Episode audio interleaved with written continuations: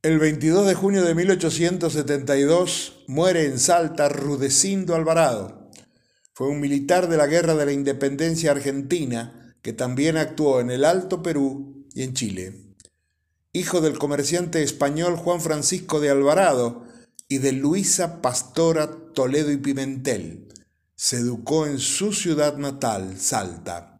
Estudió Derecho en la Universidad de Córdoba Debió abandonar por la muerte de su padre, por lo que se volcó a mantener el negocio familiar.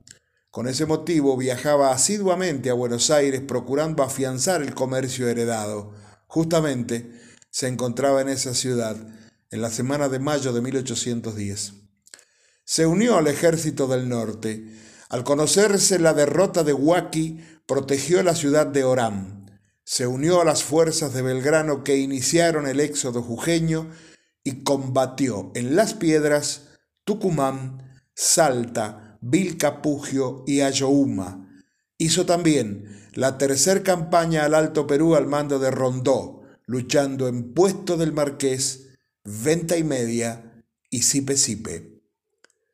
Cuando José de San Martín inició la formación del ejército de los Andes, Alvarado se trasladó a Mendoza, donde fue ascendido a jefe del batallón de cazadores de los Andes, formando parte de la división del general Las Heras, cruzó la cordillera y luchó en Chacabuco.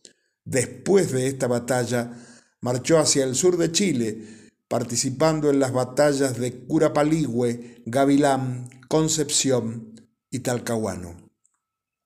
De regreso hacia el norte, Luchó en la derrota de Cancha Rayada y en la victoria definitiva de Maipú el 5 de abril de 1818.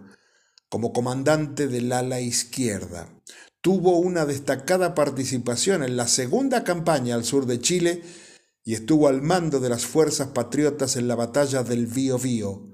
Chile quedaba libre de realistas, salvo Valdivia y Chiloé. Fue ascendido a coronel. Se lo ha sindicado como el autor material del asesinato con alevosía de Manuel Rodríguez Cerdoíza, guerrillero antagónico a O'Higgins. A mediados de 1822, San Martín renunciaba y abandonaba el Perú, pero antes de retirarse, nombró a Alvarado gran mariscal del Perú y jefe de todas las fuerzas argentinas. En 1828 regresó a Chile a cobrar sus sueldos atrasados. Luego de regreso al país pasó por Mendoza, estalló allí una revolución de inspiración unitaria dirigida por Juan Agustín Moyano.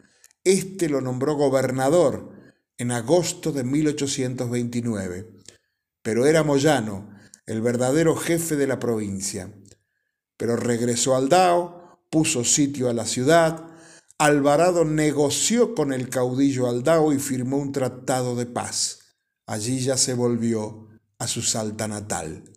Fue ministro de guerra de Urquiza, gobernador de Salta. No participó en ninguna actividad política después de su última gobernación. Murió en junio de 1872 con 80 años de edad. Un militar prolijo, inteligente estratégicamente, buen discípulo de San Martín y muy recordado en su querida Salta para conocer.